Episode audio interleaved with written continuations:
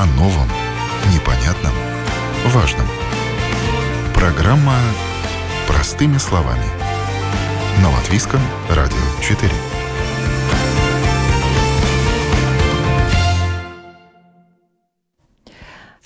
Здравствуйте, с вами Марина Талапина, звукооператор Кристопс Бредес. И сегодня наша программа выходит в поддержку компании Dot Pece. Наши коллеги проводят марафон, и все собранные деньги в этом году пойдут в поддержку людям с ограниченными возможностями, нарушениями зрения, слуха или двигательной функции. Сейчас мы поговорим о людях, которые обездвижены по тем или иным причинам. И, может быть, они даже не всегда обездвижены, но они нуждаются в помощи, как никто а, другие, а, потому что они больны, э, серьезно больны теми заболеваниями, э, которые неизлечимы. Куда обратиться, кто может помочь? Это вопросы, на которые есть ответы. И сегодня в программе «Простыми словами» о том, чем могут помочь в хосписе людям, которые нуждаются в этом. Я рада представить у нас в студии Валентина Звидриня, старший специалист по уходу в организации Хоспис ЛВ. Здравствуйте. Здравствуйте. Расскажите о вашей работе. Ну, хоспис у нас еще пока не построен. Мы э, занимаемся паллиативным уходом на дому.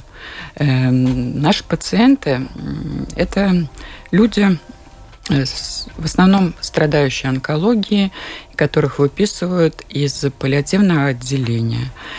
И зачастую бывает так, что Э, человек 7 дней находится э, в паллиативном отделении, потом его выписывают домой, потому что э, по истечении этого срока нужно платить значительную сумму. И он опять же становится на очередь, и эта очередь может длиться два месяца, от шести недель до восьми недель, и он может просто не дождаться этой помощи. Да? И многих выписывают, если у кого-то есть родственники, которые могут за ним ухаживать. Но зачастую бывает так, что этот человек одинок, и он не знает, что делать, да, и, или родственники вынуждены работать, да. И тогда э, люди обращаются к нам, и э, сейчас вот с октября у нас запущен проект при помощи э, Labklājības министерства, Министерство благосостояния. благосостояния. Да, и 10 человек э, мы можем э, ухаживать за 10 пациентами, да. И, естественно, наши, у нас э, в штате сейчас 12 сотрудников. сотрудников, да, и мы ухаживаем на дому. Эм, приходим мы не с пустыми руками, да. У нас есть функциональные кровати, эм, аппараты кислородные, если кому-то надо. У нас есть столики для э, пациентов. И в общем-то, есть целая сумка, заготовленная заранее, да, в которой есть эм, пеленки, которые нам нужны будут, всякие моющие средства э, по уходу. И, ну, в общем, в принципе, все, что нужно для того, чтобы ухаживать за пациентом, да. И плюс ко всему у нас есть специалисты, э, которые подключаются по необходимости. То есть мы не только ведем пациента, да, мы работаем со всей семьей. Потому что семье нужен тоже эмоционально эмоциональная поддержка. Мы обучаем семью, э, чтобы эм, они могли правильно ухаживать э, за людьми и даем всевозможные рекомендации. И после ухода пациента э, у нас есть специалист, по-латышски называется сэр-консультант, да, у нас в нашей классификации профессий нет такой профессии, да, э, которая ведет, вот, ну, как бы работает с людьми, э, которые утратили близкого человека, да, и три месяца они могут посещать нашего специалиста или наш специалист выезжает к ним на дом. Но то, что вы делаете, это, конечно, неоценимо, и, к сожалению, об этом очень мало говорится. И некоторые люди даже боятся задавать вопросы, а некоторые даже просто не знают, что они могут задать вопрос, кому обратиться, куда обратиться, если вот у какого-то близкого человека или у самого человека серьезное заболевание, и он нуждается в помощи, да. И тут очень э, важно вообще знать, что делать. Почему? Э, потому что даже в такой ситуации жизнь человека может быть радостней. Это не всегда только боль. Боль можно купировать, да? но можно делать вообще э, достаточно много маленьких вещей, которые будут наполнять его жизнь даже в такой ситуации. И мы с вами уже начали говорить, что хоспис это не больница, да, и это совершенно другая помощь, которая очень нужна людям. Вот э, вообще ваш личный день, ваша личная неделя, с чего она начинается, чем она заканчивается? Ну, у нас у каждого есть свой пациент, да, то есть э, поступает пациент, и мы приходим к нему на дом. Э, мы работаем с пациентом 8 часов в день, да. Обычно это с 8, с 9 до 5, да. И приходишь э, к человеку на дом, делаешь все, что, что ему необходимо, да, то есть, если бывает, вот э, был у нас однажды пациент одинокий, да, мы у него и убираем, и готовим ему еду, естественно, это э, гигиена личная, да, и разговоры, и если, допустим, человек такой ну, он может э, общаться, да, то есть э, мы пытаемся у него, мы узнаем у него, что бы ему хотелось, да, э, тогда исполняем его вот такие маленькие желания. Вот у нас была одна пациентка, которая очень хотела посмотреть ревизора, который поставил Дайлас театр, да, и наша координатор обратилась в театр Дайлас и они нам дали запись, да, и вот эта женщина, которая когда-то пела в опере, когда-то в молодости она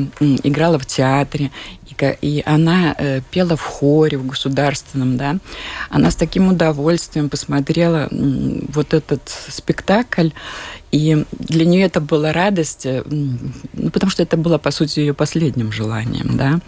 И вот когда я работала у этой женщины, я приносила ей свой компьютер, э, поскольку она пела когда-то в хоре, я искала ей, например, песню какую-нибудь, которая, где в соло поет хорная песня, но поет кто-то соло, да, и она у меня лежа в кровати, да, пела э, вот вместе с солистом, да, и это ей доставляло удовольствие. Ей нравилось, когда к ней приходят в гости, да, вот, допустим, я скажу, что э, придет наша координатор Инта или наша медсестра, и она тогда с радостью ждет, потому что вот ей очень нравилось, вот когда к ней приходят, тогда мы пьем кофе, то есть она в кровати, да, столик у нее, и э, мы рядышком, да, и она с удовольствием рассказывала о своей э, жизни предыдущей, да, ну, да, в принципе, она была обреченным пациентом, да, и вот она у нас была два с половиной месяца. Но слово обреченный, э, оно звучит э, жестко, но с другой стороны, никто не знает, где и когда. Да, к сожалению или к счастью, писать нам вы можете сделать это на нашей страничке lr4.lv. Пишите в студию, задавайте свои вопросы. И э, продолжая нашу тему, хочу задать вопрос. Э, вот э, вообще э, люди, которые к вам обращаются, как они могут получить помощь? Только позвонив на телефон, что им нужно для этого? Эм, сейчас мы раздали э, в больницах да, вот такие буклетики наши, да, где указан телефон, по которому можно обратиться. Э, многие семейные врачи, они тоже знают, что мы такие существуем. Да. В паллиативных отделениях есть наши буклетики. Наш координатор сотрудничает э, с врачами паллиативных отделений. Да. И они направляют, то есть они э, рекомендуют нас, да, и нам, к нам обращаются сейчас, да, и, и мы можем взять этого человека под свою опеку.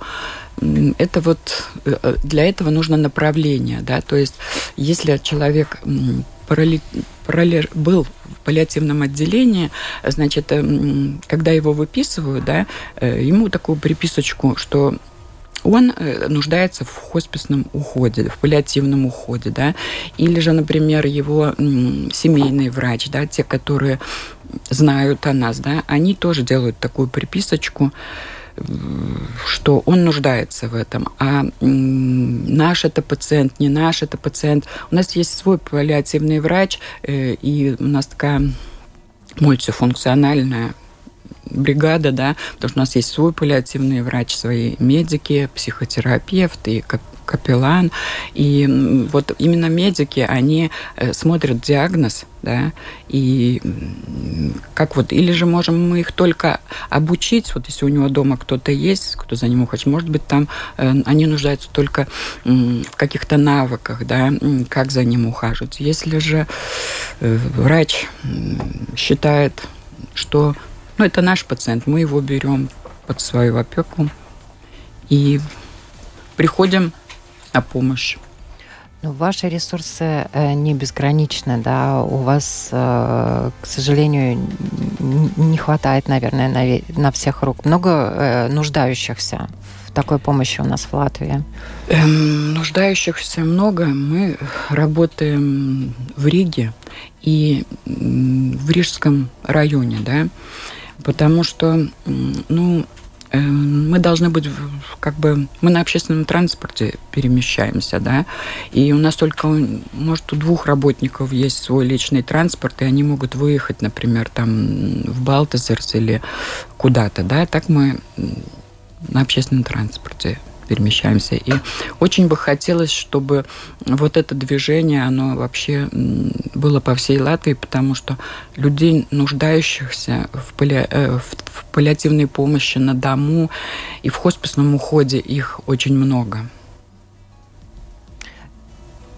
Те люди, которые к вам попадают, э, что необходимо им или их родственников?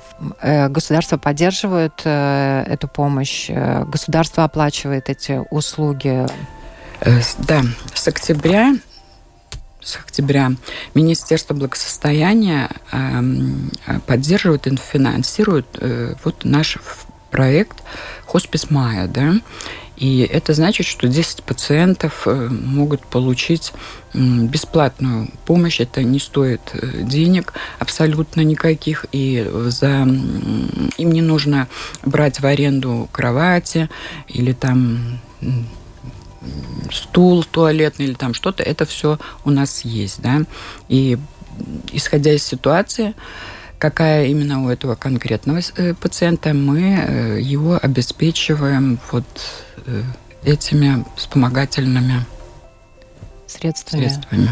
Угу. Если э, близкие родственники или слишком много работают и не могут э, человека оставить одного вот в такой ситуации, куда они могут обратиться, они могут тоже к вам обратиться, там уже, ну, я не знаю, если у них есть возможность финансовая э, платить э, или им лучше нанимать сиделку вот в такой ситуации? Вы имеете в виду дополнительно к тому времени, которое мы работаем 40 часов в неделю, да? То есть это 5 рабочих дней. Ну, вот э, да? э, если э, вы понимаете, что человек не одинок, да, и э, есть другие нуждающиеся, которые одиноки, вот, э, ну, родственники хотят э, помочь своему близкому, да, ему показан паллиативный уход, и но они вынуждены стоять в очереди, как вы рассказали, в паллиативное отделение вот в этот период времени. Они у вас тоже можно найти эм... помощь или да, они могут найти у нас помощь. Единственное, что наш ресурс ограничен вот, вот этим количеством людей, э, на которое у нас выделено финансирование, да, и то есть э, как, если они ждут в этой очереди, да, они могут э, не ждать эти 8 недель, да, они могут позвонить и обратиться, но принимать решение о том, эм, нуждается ли пациент именно в нашей помощи, потому что, к сожалению, у нас нет возможности э, всех нуждающихся да, обеспечить, обеспечить поддержкой. поддержкой да. да. Нет такой возможности. Это врач, наш врач паллиативный, да, исходя из выписки его, да, что у него за э, проблема, да, мы берем этих людей. Но они могут э, не ждать, эту, не ждать в этой очереди, они могут обратиться. И потом, в принципе, они могут даже... Мы берем этого пациента, он может стоять э, и ждать эту очередь, да, и, но в то же время он, мы можем за ним уже ухаживать, да. И также вы можете помочь э, родственникам, близким научиться ухаживать за пациентом да. Если к нам обращаются паци... Э, родственник да, пациента, то мы его на дому у него же обучаем правильным методом, как надо правильно его мыть, как правильно позиционировать, как правильно кормить, исходя из его э, состояния здоровья. Да? То есть родственник, чтобы он не надорвал спину, есть какие-то определенные способы, да, и то, что кровать у нас функциональная, она очень облегчает уход за пациентом. Что тоже важно, да. Что вот вы сейчас важно. упомянули э, такой хороший момент. Во-первых, э, человек, который ухаживает, э, если пациент большой, может надорваться. Но этого можно избежать, если делать это правильно, правильно. перед этим обучившись. Раз. Второе. Человека лежачего надо переворачивать, да. надо обмывать. И да. это надо делать Правильно. ежедневно и даже несколько раз в день. Это важно для того, чтобы не было пролежней. Эм, да, чтобы не было пролежней. Это профилактика пролежней, чтобы его позиционировать каждых два часа. Потом, наверное, какие-то массажи. тоже самое массаж человек, может быть, может делать, да, но массажи э, промассировать, даже просто погладить. Может быть, это тоже... Да, надо. это тоже. У нас, знаете, еще есть физиотерапевт, который приходит и э, показывает, если вот, допустим, можно что-то там, знаете, чтобы мышцы эм, как бы не как это вот не атрофировались. не атрофировались, да, э, она показывает всякие упражнения, которые там, если это можно, да, то есть именно в данной ситуации, если это можно. И все это э, мы делаем. К сожалению, хронические заболевания, онкологические заболевания, они а, на последних стадиях, на терминальных, могут сопровождаться серьезными, жесткими, дикими болями обезболивающие и так далее. Вот э, вы тоже помогаете в этом отношении людям, правильно? Да, Э, понимаете, это первая заповедь эм, хосписа, да, чтобы у пациента не болело, да. Э, то есть у него, знаете, пациенты особенно мужчины, они не хотят показывать своим родственникам, что у них и они э, испытывают боль, да, и они могут держаться так вот, я весь муж, мужик, мужик, да, и родственники, они могут не увидеть, что у него болит, да, из-за того, что он держится. Когда с ним находится человек, который за ним ухаживает, да, у нас э, мы уже как бы видим, да, по каким-то его, если, допустим, он говорит, что он ночью плохо спал, да, он может ночью плохо спать по разным причинам. Одна из них это боль, да. Э, другая причина – это страх, может быть, да. И, естественно, вот если это боль или как-то вот он там, знаете, по его, можно понять, что вот у него что-то дискомфорт у него какой-то, да, если его поворачиваешь, у него дискомфорт, то это однозначно боль. Этого нельзя допускать. Э, сами мы, как те, кто ухаживают за пациентами, мы сами ничего не решаем в данной ситуации. Мы всегда консультируемся с нашим врачом, паллиативном, и она э, смотрит по выписке, да, какие у него лекарства и что можно поменять, да, или что-то дополнительно назначить. У нас еще и медсестры есть в нашем в, нашей команде, да, то и э, если надо будет поставить систему, то есть все это смотрит врач, да. И, естественно, пластыри, да, то есть бывает так, что пластыри не помогают, они же делятся по процентам, да, и бывает так, что вот, человек не выдерживает этих 72 часа, да, у него боль раньше начинается. То есть это э, предупредить боль. Не, то есть не тогда, когда болит, а именно предупредить боль, чтобы не болела у него, да. И тогда тоже мы советуемся с доктором, и доктор говорит, что надо добавить, например, там пластырь. И тогда с семейным врачом, потому что это все выписывает семейный врач, мы сами ничего никак, только с нашим доктором и потом через семейного врача, да, вот это все выписывается. Если кому-то более что-то сильное надо, оно тоже только с, э, с так сказать, с врачом. Сами ничего. Вы упомянули о заповедях, и э, мы с вами до эфира начали говорить о том, что случайных э, людей в вашей системе помощи не бывает. Да? Людям, к людям, которые обречены, не хочется произносить это слово, да, но, к сожалению, наверное, больше всего передает то, с кем вы работаете, да, им очень важно, чтобы рядом с ними были люди, которые их принимают, понимают. Вообще самое сложное в вашей работе? Самое сложное, не поверите, работать не с пациентом, а с их родственниками. Потому что, понимаете, человек, когда сталкивается с такой серьезной болезнью, он проходит пять стадий, да, и есть среди них и отрицание болезни, что это не с ним произошло, и э, озлобленность, и депрессия, и потом принятие вот этой болезни. Легче всего работать с людьми, которые приняли, да, э, но есть, бывает так, что надо с ним пройти. Эти стадии, они могут назад возвращаться, да. А вот с родственниками понимаете, они же тоже проходят через эти стадии, да.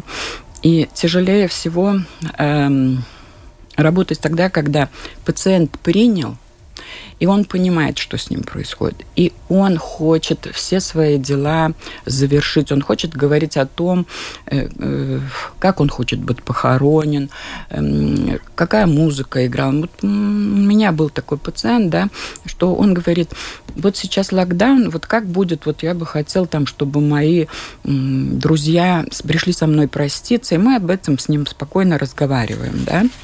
И он спрашивает, какая сейчас музыка? Я говорю, ну, знаете, у кого-то саксофон, у кого-то скрипка. Он говорит, ну, я был на похоронах, там контрабас играл. Ну, я говорю, если вам понравилось, значит, можно и контрабас, да. Но вы обязательно должны поговорить с семьей на эту тему, да, а семья не хочет, понимаете, они стараются его лечить до последнего, то есть они стараются его кормить до последнего, давать лекарства, вот которые, ну, допустим, были есть еще сопутствующие болезни, они стараются, и они получается так, что пациент не хочет э, принимать пищу, не отказывается принимать воду, лекарства. И он имеет на это право, понимаете? И э, если он... Э, была такая ситуация, что человек очень любит свою семью, любит свою жену, своих детей, понимаете, она ему... А ей хочется, чтобы он как можно дольше побыл с ними, да, и она ему предлагает кушать, а он говорит, хорошо, я тебе подыграю, понимаете? И получается так, что он, находясь в таком э, положении, в каком он находится, он э, подыгрывает своим родственникам, жалея их, понимаете? А в, вообще вот в таких ситуациях, если человек отказывается кушать, да, на последнем этапе. Э, не надо предлагать, ему это уже не надо, да. Если он отказывается пить, ему тоже этого не надо, да. И те лекарства, которые он принимал по сопутствующим заболеваниям, они не имеют существенного значения уже в данной ситуации, понимаете? Самое главное, чтобы у него не болело, да, и и для него важно, чтобы с ним проговорили, а то бывает так, что приходит родственник или там кто-то их похлопывает по плечу и говорит, «Э, знаешь, ну ты не переживай, все же будет хорошо. Но он-то знает, что не будет. А он хочет об этом поговорить. Понимаете? Вот это очень тяжело. Честно вам скажу, очень тяжело. Но бывают такие моменты, знаете, такие ситуации, когда у нас была одна пациентка, которая, которая ну, 57-го года рождения, да, у нее четверо детей, замечательные дети, очень дружные.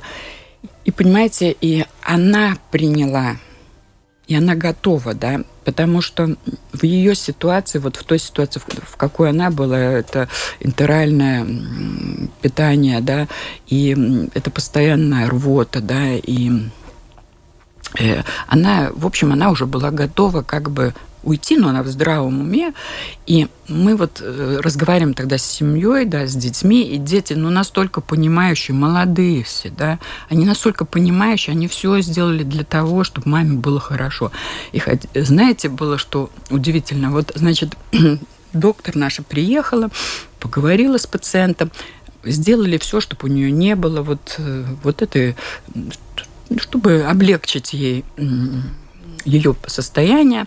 Ну, и она, знаете, немножко поспит и э, бодрствует. И было предложено детям поговорить с мамой на ту тему, э, когда она, как бы она хотела уйти. Вот это нормально, да. И знаете, эта женщина, она необыкновенно красивая. Она, я сначала думала, она осетинка, да, знаете, такая. И она настолько светлый человек, она говорит, э, они спрашивают у нее, мама, ну, что бы ты хотела? Она говорит, ну, вот надо, чтобы ее, значит, кремировали. Она говорит, ну, а что бы ты хотела одеть? А мама, она была всегда такая интересная женщина, интересный у нее стиль, э, одевалась она так красиво. И дети Э, значит, открывают шкаф, поворачивают кровать функциональную, наш на колесиках, открывают шкаф и говорят, ну, мама, выбирай. И вот, значит, ей платье, да, и она говорит, вот это розовое хочу. Дочка говорит, так оно же, говорит, с коротким рукавчиком, холодно ж тебе будет. Она говорит, он тот пиджачок хочу, да. Она говорит, ну, я, я новый куплю, это к этому не подходит. И туфли на высоком каблуке, как же я там ходить буду? И не забудьте мне волосы покрасить, да, то есть я хочу, чтобы волосы покрасили, понимаете? И вот это вот, то есть она проговаривает все, и в таких вот ситуациях они как бы им нужно дать возможность завершить свои какие-то дела, и они хотят об этом говорить, да, и с ними надо об этом говорить, и не надо бояться, да, потому что он хочет э, завершить все, что, ну, то есть свой путь завершить, да. И, кстати, э, у этой женщины дети, когда вот два года назад у нее обнаружилось это заболевание, и потом наступило улучшение какое-то, вы знаете, не настолько правильно э, эту ситуацию приняли. То есть мама захотела сделать брови, Представляете? Она захотела там, не знаю, ботокс или что там ей там, что-то там подправить, да. Да. Она говорит, хочу кальян покурить. И дочь ее водила в Риге по ресторанам, там, где кальяны курят.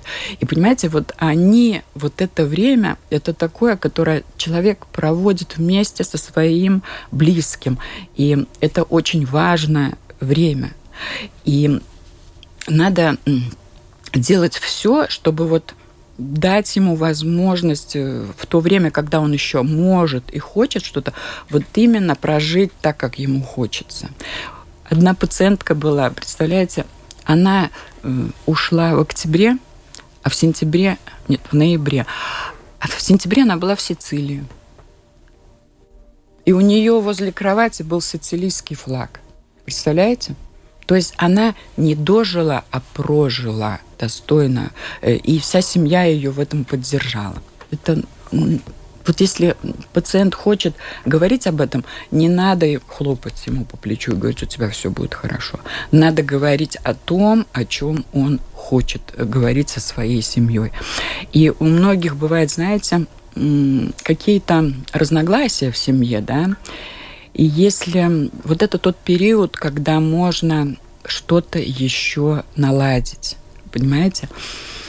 И если это удается, может быть, э, при нашей помощи, может быть, вот если с семьей поговоришь, мы тогда очень рады, и это так радостно, когда вот человек смог какую-то ситуацию, создавшуюся ранее в семье, вот моменту, вот к этому, вот в этот период он мог это все уладить. И, ну, вот это вот позитивный момент. Есть место чуду? Происходят чудеса в вашей работе? Вы имеете в виду в каком, как, как это? Ну вот э, то самое чудо, на которое все надеются, что болезнь отступит на этой терминальной стадии, когда уже все условно подписали приговор человеку. Знаете, в моей работе, вот я здесь работаю год, значит, до этого у меня был другой опыт.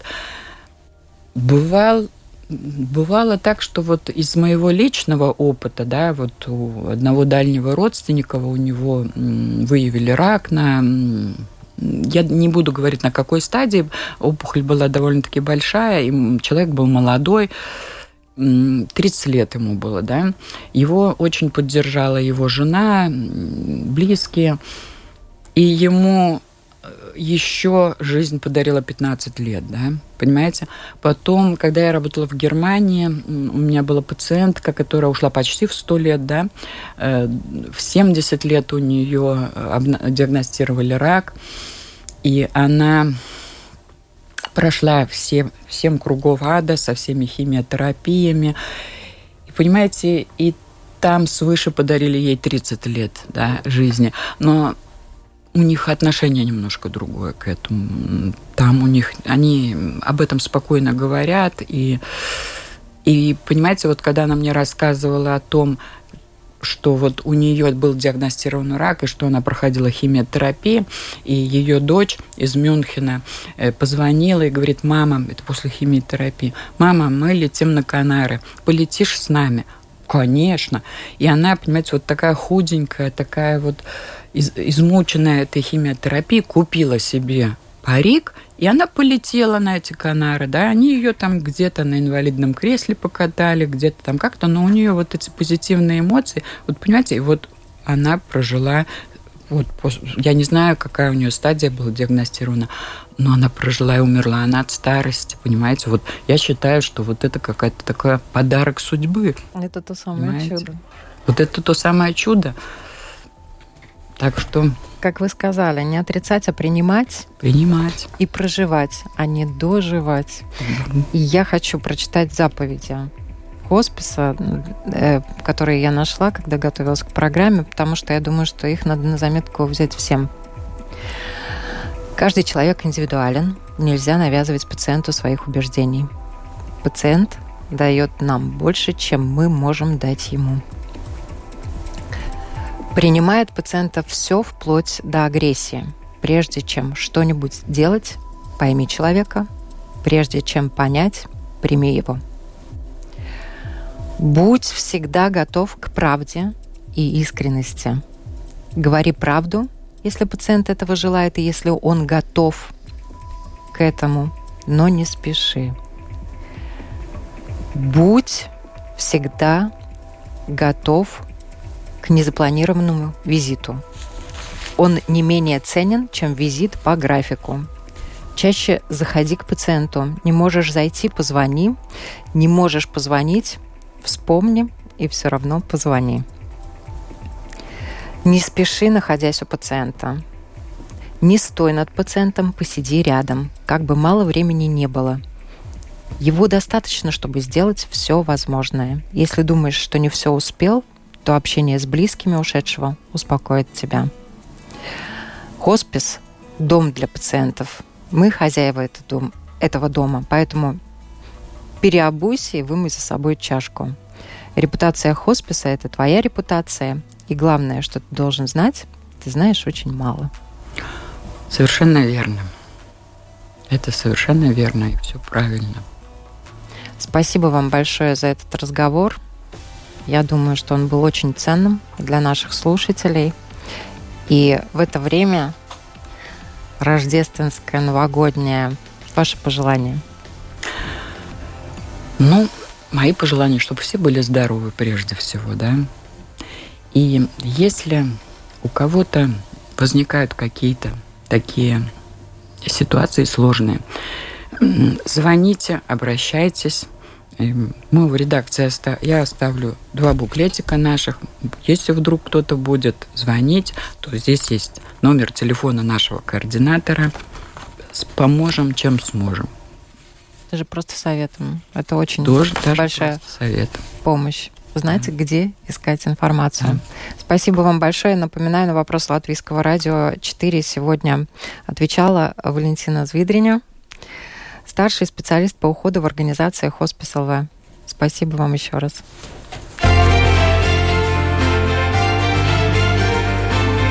О новом, непонятном, важном. Простыми словами. На Латвийском радио 4.